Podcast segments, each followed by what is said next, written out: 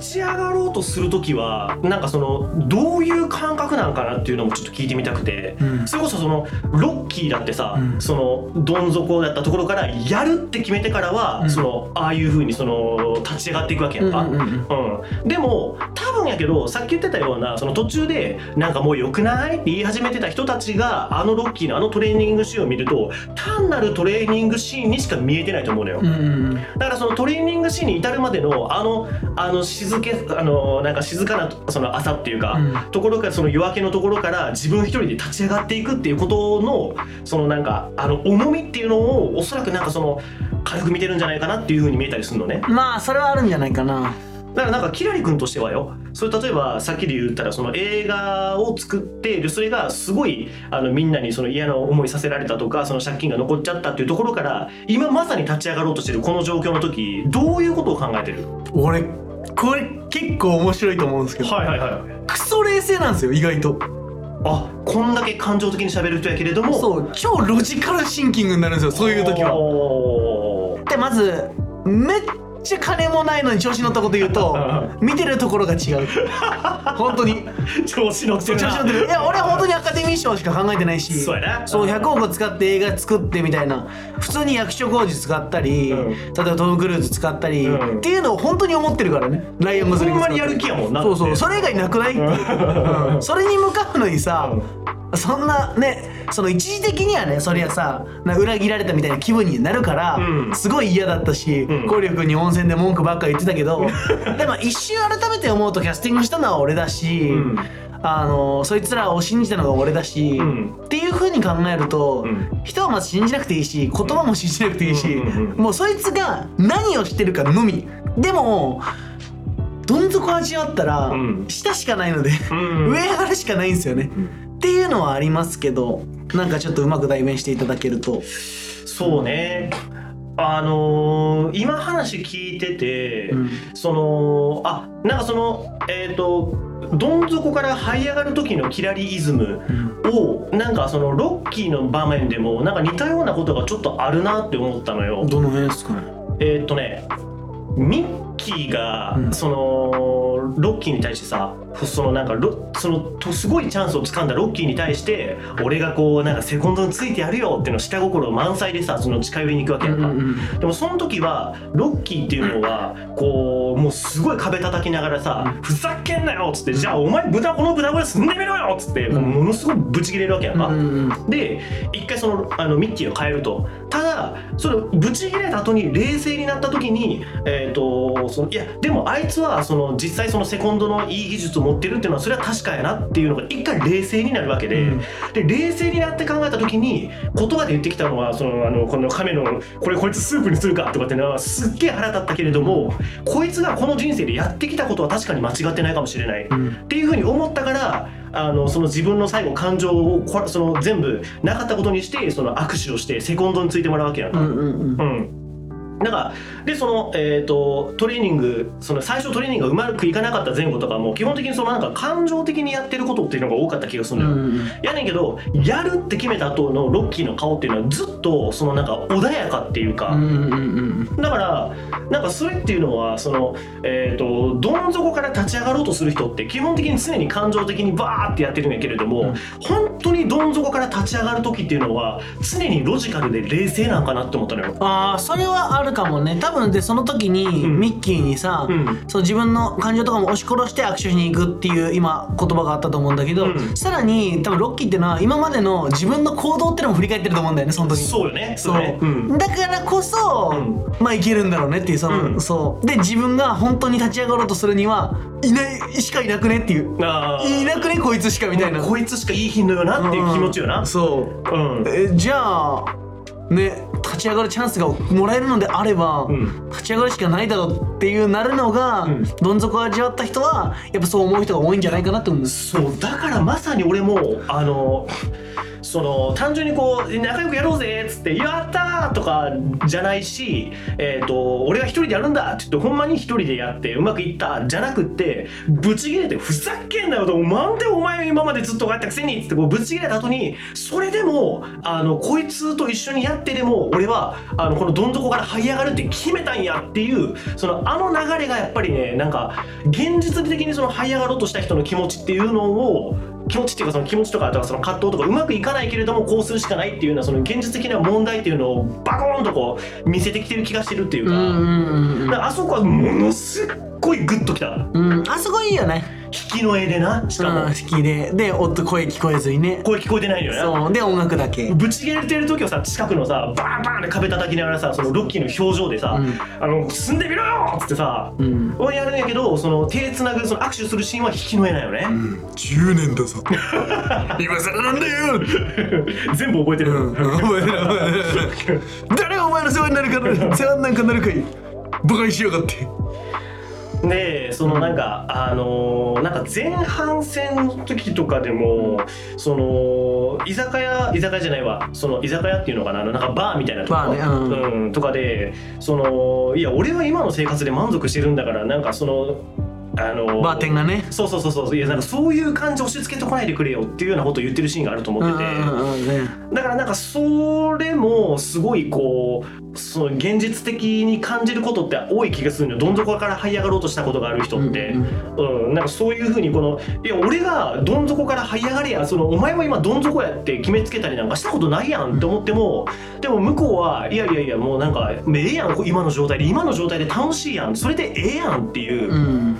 に対してでもそれでいいんかもなっていう気持ちもあるけれどもそのいやでもなんかそれでよくない？それそれじゃよくなくない？っていうのもその自分の中じゃその分からへんから何も言葉が出せなくなるっていうか、うん。でその後にさそのほら女のちっちゃい女の子にさ「ん。タバコなんかやめろ」とかさそうそう「ね持ってなくなるぞ」みたいなそさううん。であれっていうのもそのその手前でさその、えー、とバーテンダーの人とかにそのああいうことを言われてそのどう返そうかっていうのが分からへん状態やからなんかその自分のその考えを正当化させたいがためにすごいちっちゃい女の子にその時伏せを そのロッキーのしょうもなさとそのどん底から立ち上がろうとした人の葛藤、立ち上がろうとしたことがある人ってこういう経験あるよねっていうのを全部見せてきてるっていうなんかそんな気がするんよ。う。ん。あのマリーのシーンはね結構パンチあるもんね。そうだから情けないやんあれって。そう。うん。ねえロッキー？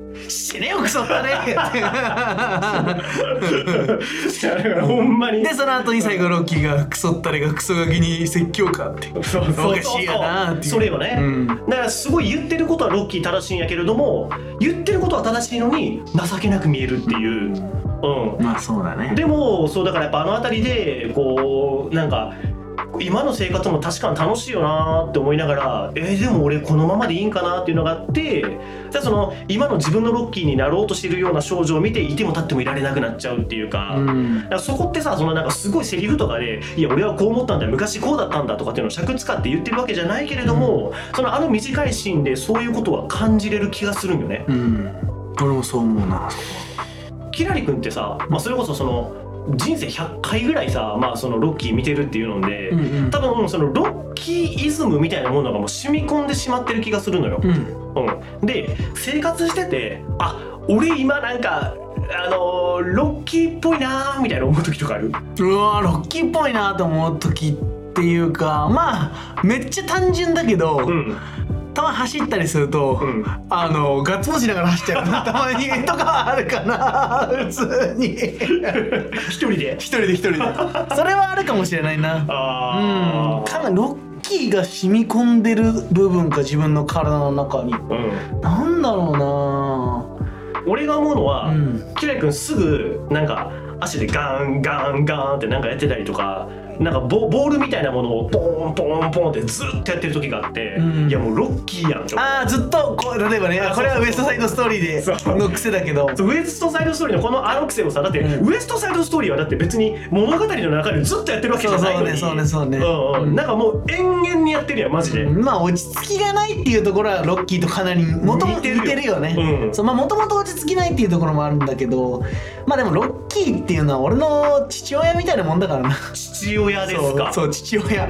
そう親族だから ロッキー。スタースタースタースタローンの兄弟だから。あうん。シルベスターの兄弟だから俺。あ兄弟。兄弟そう。年齢だいぶそう杯交わしてっから。あそうって思ってるぐらいうん。もうロッキーはそういうぐらいの存在、うん、俺の中ではもうかなり。あそう。こんな好きになった映画なかなかないと思うもんね。ーいやほんまやで。うん。だからううん。大丈夫、あ俺のその映画？うんには絶対ロッキーみたいなうん。シーンを絶対入れようと思ってんだよね。どんなところね。どんな俺が映画作っても、うん。一瞬だけでもロッキー感っていうか、うん。でもまあ俺絶対共通してるのは絶対どん底から這い上がるストーリーっていうのはもう俺が作るストーリーっていうのはそういう物語。もうプロットを決めてんねんね。もう基本的には絶対そうだよねなんかさじゃあそのロッキーとさ出会わなかった人生ってどんなんやったかなとか想像したりする？あーロッキーと出会わんかったら多分鉛筆ヒーローはうん。全然違う物語まあそうやろうな、うんそうあんななんかさ片手腕立て伏せしてさ、うん。なんかスクワットしてよくわからん岩投げたりとかさそう。もうしてへんわな多分。そう。まあそうえロッキーがない人生ってマジであれ俺考えられないかも。ちょだってさ初めて見たの4年前って言ってたやんか、うということはその今まではむしろそのキラリ君の人生今26とか7やったっけ、うんうん。25 25か、25って考えたらそのえっ、と20年以上は見てなかったわけやんか。うん。そのまんまその進んでた世界線もあったかもしれへんやんうんうんそれどうなってたと思うええー、本物の男を知らなかったと思う。本物の男をそう知らなかった。本物の男に気づかなかったと思う。ロッキー見てなかったら。そう。ロッキー見てなかったらガチで熱くなれる映画ってマジで俺想像つかないんだよねあんまり。まあまあセッションとか熱いけどね。セッション熱いな。のとかは好きだけど、うん。ここまでもうダメ男で、うんで本当になよなよしてて、うん。口ごもってて、うん。それでもやるときに、まあ、立ち上がろうとするこのなんつうんでしょうもうザ男みたいな、うん。そうダメがダメよがいい男になるみたいなこのなんでしょうこロッキーって本物の男なんだよ。はいはいはい。でこのなんつうんでしょうこれがなかったら多分、もしかしたら映画の内容が、うん。その立ち上がるとかっていう物語では絶対ないから。おおほんでどうなんだろう。コメディに行ってたのかもしれないもっと。だからビリー・ワイルダーとか大好きだからあかもしれないけど俺はまあそうねロッキーにかなり人生狂わされてるから。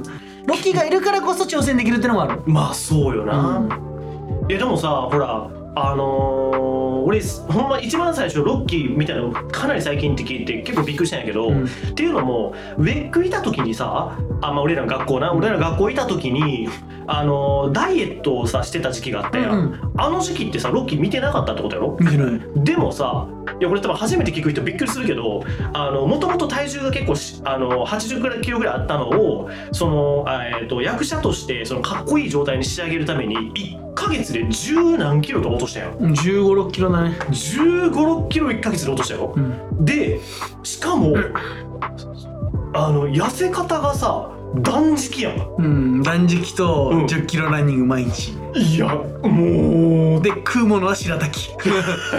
ほんま。絶句するよほんまに、うん。でもそれはロッキーを見てない状態でそれやってたってことやんか。うん。うん。あなんかそのえっ、とそれをやってた時の感覚とうん。そのロッキーを見た上でそのそれをやってた当時の自分のことを思い返すとそのなんかどういうち、まあ、違いっていうかさ。あー。でもいろんメがロッキーだったりうん。いろんな映画がロッキーなんだよね。いやわかる。精神が。わかるああロッキーをもうオマージュしてるともう自分ではもうそう思ってると。そうそうそうそう。うだって多分その時俺痩せてた時とか結構「ラブライブ!」とか見てたんだよねああラブライブも確か「にラブライブ!」ハマってた時期があったんだけど。熱いよな、うん、あれもあのーどん底っていうか下から頑張って這い上がるみたいな物語だから、うん。結局精神はロッキーなんだよ。だからロッキーがあるからこそラブライブができてるんだよ。ラブライブ作ってる人これ。怒るで。怒る怒る。怒るどないやねでもこっちは可愛い女の子作ってんねん。っつって。あんな殴ったりせえへんわ。っつって。そう。いや怒ると思うけど。でもそれぐらいなんだよね俺だからうん。基本的にその立ち上がるっていう物語のうん。もうほんと原点の一個であるのがロッキーやと俺は思ってるから。はまあでもロッキーはチャップリン元にしてるらしいけどね。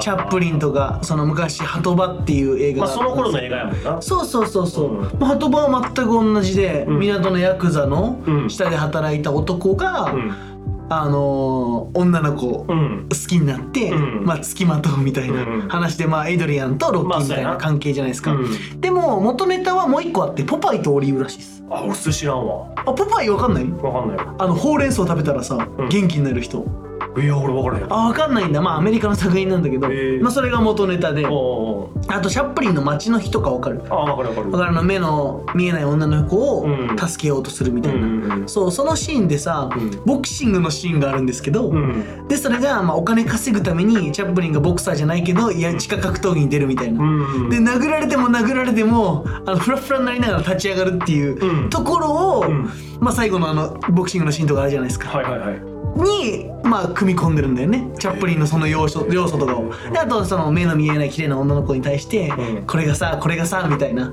あうん。こうなんだよねみたいな。あーなんかロッキーっぽい。ぽいぽいでしょ？っぽいな。そうその辺を実はめっちゃオマージュしてるんだよね。へえそうだからロッキーのそのスタローンなんだけど、ん。まあロッキースタローンがロッキーなんだけど、うん。どっちかわかんないんだけどもはや、うんうんうん。あの人って、くっそ映画見てるからさ。だからもう作品ほんと面白いんだよ、うん。もう本当に脚本がいい、うん。うん、やっぱでもいい脚本ってのは、うん。俺いつも思うけど、うん。やっぱ自分の人生とうん。密接に関わってることだと思うんだよね、そうよそれをうん違う形で表現する、うん。で違う形で表現する理由としては、うん。表現者だから芸術家だから、うん何かに例えるんだよ、わかるわかるわかるわかる。っていうのがすごく感じてでさらにうん。アメリカンドリームでしょ、うん。もう大好きだよ。あなんかやっぱその自分の人生の削り取りやからこそそのなんか魂を感じるみたいなのはまあなんか抽象的やけどやっぱある気するんよね。いや俺はそれでしかないと思ってるマジで。うん。うん。だからそのそれの話で言うと俺一番そこを感じるのは負けるっていうことなんよね。うんうんうんうんうん、だから多分スタローン自身もそのなんかえっ、とそのすごい貧乏やったところから多分いろんなこと多分挑戦してたと思うんよね。うんうんでその時に、えーいろんなことを挑戦したりだとか、まあ、それこそあのスタローンで言ったら、まあ、筋トレめっちゃ頑張ってたりとか、まあ、その役者頑張ってそのなんかオーディションで役勝ち取ろうとかいろいろ多分やってたんやろうけれどもそのずーっといろんな何かしらの努力はするけれどもほんのちょっと努力したぐらいであの完全な勝利はつかみ取れへんよっていうのを自分が分かってたからこそその物語の中でその負けさせるけれども最後まで立ってたっていう選択をさせた気がするんよね。だからその俺が初めて見た時はなんで負けんねんって思ったけど、うん。負けたら意味ないやんけって思ってたけどそのえーとまあ、そのどん底だったところから俺もまあまあ東京来ていろいろやっていくうちにそのどん底から立ち上がることを経験するとここで負けるけれども立ってたここからが俺な俺の人生なんや。ここがどん底えっ、とろくでなしじゃないことを証明できてやっとここから俺は何かをやっていくんやっていうことをそのどん底にいる自分にこう見せてくれるみたいな、うんうんうん、そのスタローンが自分自身の人生をもってしてね、うんだからそこにもうしびれにしびれだ、なるほどな。うん、いやまあでもそういう考えはめちゃくちゃおもろいまあ正直なことを話すと、うん。それも絶対もちろんあるんだけど、うん。そのアメリカっていうのが1973年2年ぐらいって、ん。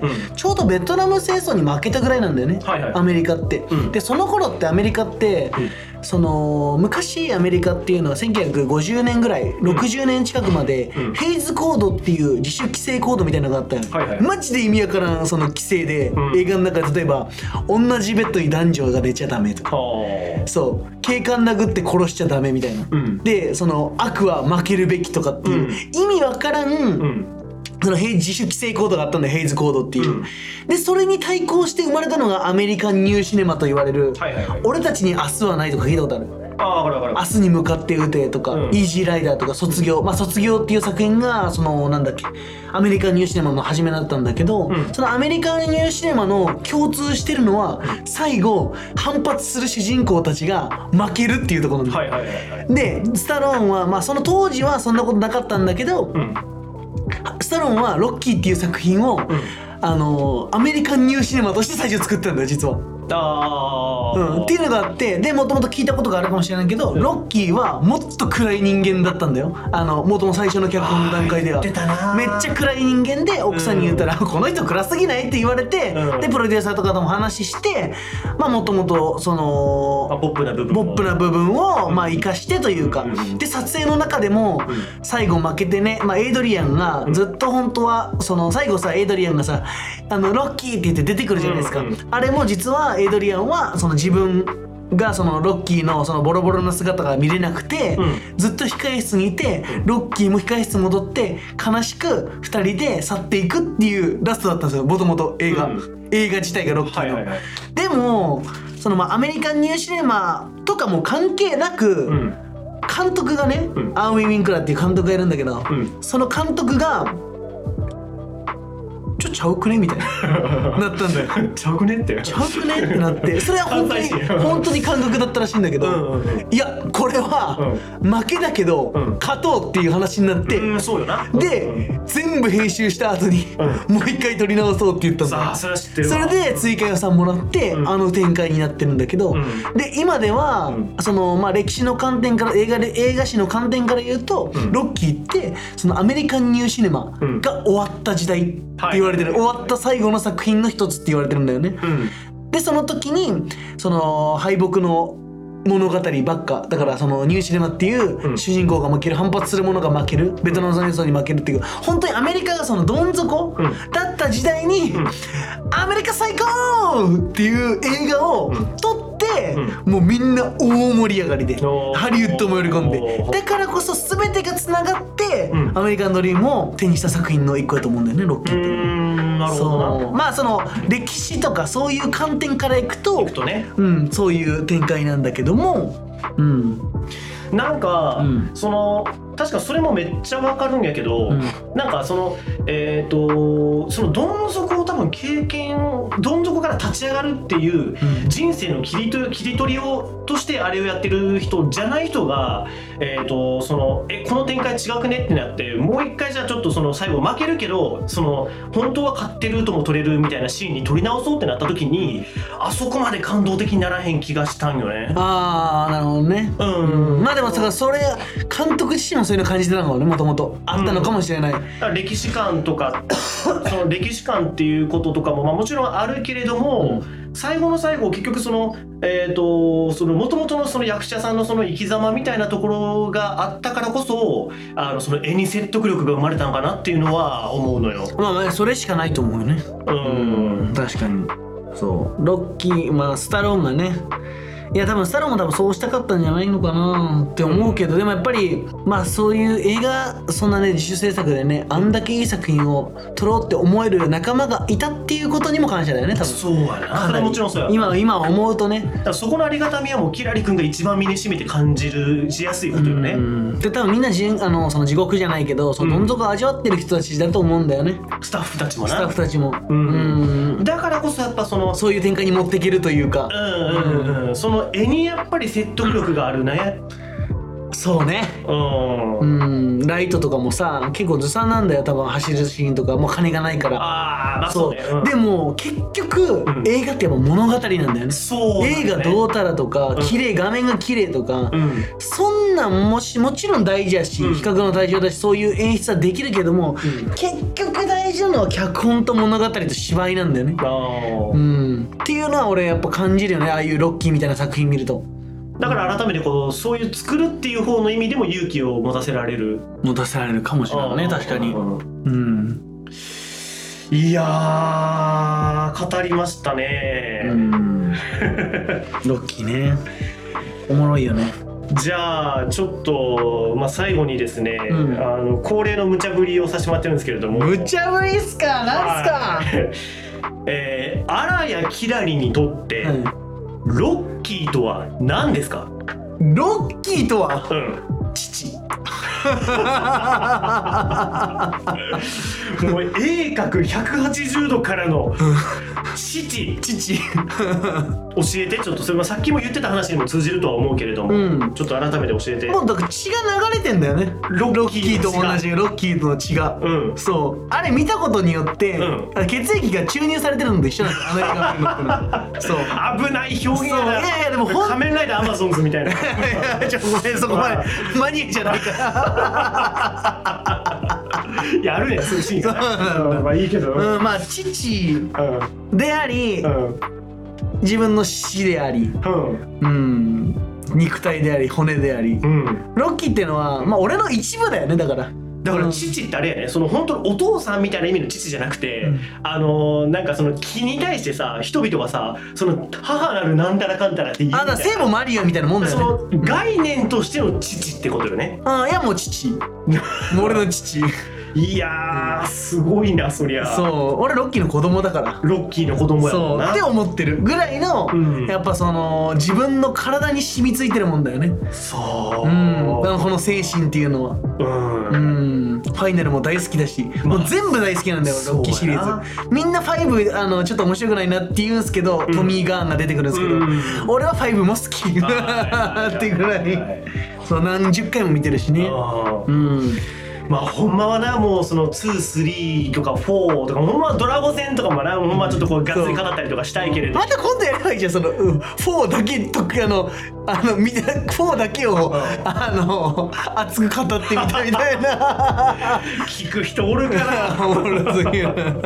あ4の話するんやって。4 4は一番人気だからね。まあそうやな、ん。あの「ドラゴン ドラゴン!」っつってもうまさに俺らがオマージュしたとこだもんな。いやそうやな。そう。やな。じゃあですねこのまあちょっと最後キラリ君にとってのロッキーっていうのはまあその父であり、うん。肉体であり、ん。えーもう血であると、うん。うん。じゃあそのキラリ君の血を、えーどんなそのこれラジオ聞いてくれてる人の中のどんな人、まあ、あるいはその人の中のその人がどういう精神状態どんな日常生活を送ってる時にそのキラリ君の血を分け合いたくなる。うん。自分が不幸やと思ってる時かな。不幸やと思っちゃってる時にロッキーを見てほしい、へえ、って思うね。ああ、うん。不幸やと思ってるからこそその、えー、と立ち上がってほしいってことか。そう。で高揚感あの音楽とうんうんうん。トレーニングシーンのうん。あれをうん。全身全霊で感じてほしい俺は。そう。そこまでのシーンを見てたらもうさらになんだけどそこだけでもいいから、うん。あのトレーニングとうん。本当にうん。音楽が素晴らしすぎるんですよ。はいはいはいビルコンティーノはいはいはい。そう。あれを俺はめちゃくちゃ感じてるから、うんまあでもやっぱり不幸やと思ってる人は、うん。本当にどん底であるロッキー、うん。友達もいなく酒飲んでヤクザの下働きして、うん。そう誰にも相手にされない、うん。トレーナーにはクソだって言われる、うん。そんなロッキーが世界に挑戦するって話を受けて、うん。やるかっていう別にその不幸な人がうん。世界に挑戦するとかそんなでかい話はないと思うんだけど、うんでも何かきっかけさえあれば俺は人は変われるっていうのは結構前からずっと言ってるんだけど、うん。人っていうのは偶然でも、うん。あの必然でも何かきっかけがあればうん。変われるんですよ。そのきっかけになるためにロッキー見ていただければなっていうふうに思いますね。不幸な人に。はあということだそうです、うんえー今これじゃあ聞いてくれてる聞いて不幸な人がいるかもしれへんから、うん。不幸な人にちょっと一言お願いしていい？よう。外は寒いんですよ 俺の心の方が寒いわ。そう絶対思ってる。不幸な人っすか？不幸いやわかんない。俺は結構楽観的なのであれなんですけどあのまあ、とりあえず不幸って思わない方がいいっすっていう、メンタルですけど、うん。とりあえずあのー言い訳する前にロッキーを見ろ。以上。シビアやな。最後、うん。最後突き放しにしてる。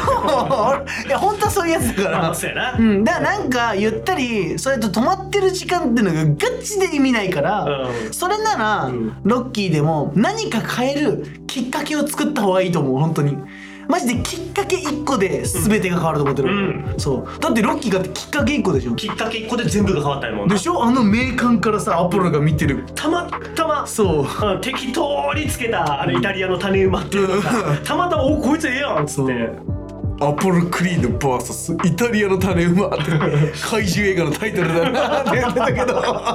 ほんまよう見てるわほんまに。そう。でも本当にそれぐらいうん。きっかけっていうのは全てを動かすので、うん。あのー悲しんでる暇があるなら、ロッキー一発見てみた方がいいんじゃないかなって思いますね。だからなんかそのこれこれだけ聞くとなんかキラリ君が冷たい人みたいに見えるかもしれへんけれども、まあ、俺から見たらもうそうじゃなくってキラリ君は自分自身にもそういう風に言い聞かせるタイプやから、ん。だからその別に他人に冷たいとかじゃなくって、えー、と自分に対しても相手に対しても常に誰に対してもキラリ君はこうなんよね。まあそうだね。特に自分に対してもこうだよね。いやなんかしてる、うん、そこがそのキラリ君の魅力でありそのキラリ君がそのロッキーを見て熱くなれるゆえんなのかなっていうのも改めて思ったうん。確かに確かに。うん。じゃあそんなところでですねまあ本当はまたまだあの語りたいことはまあありますけれどもまあじゃあ今日はこんなところで終わりにしときましょうか。いや。じゃあ、えーこれを聞いてですね、えーロッキー改めてあそういう見方してんのかと。あこんななんか変なやつがあのこんなにロッキー熱くなってるってことはあの僕が見たらもしくは私が見たらもっと改めてあのあの時見た時あんまりいいと思わなかったけどあの改めて見たらちょっとあの好きになれるかもしれないなっていうふうに、えーと思っていただいた方はですねもしよければロッキーこれを改めて、えー見てみてください、そして、えーそのロッキーを見たことをきっかけにですね何か一つだけでも、えー人生がいい方向に何か動いたなって思ったら、えー僕らと一緒にガッツポーズしましょう。ん。うということで、えーあなたに良き映画ライフを。またねー。バイバイ。クリード クリードはまた別の話だった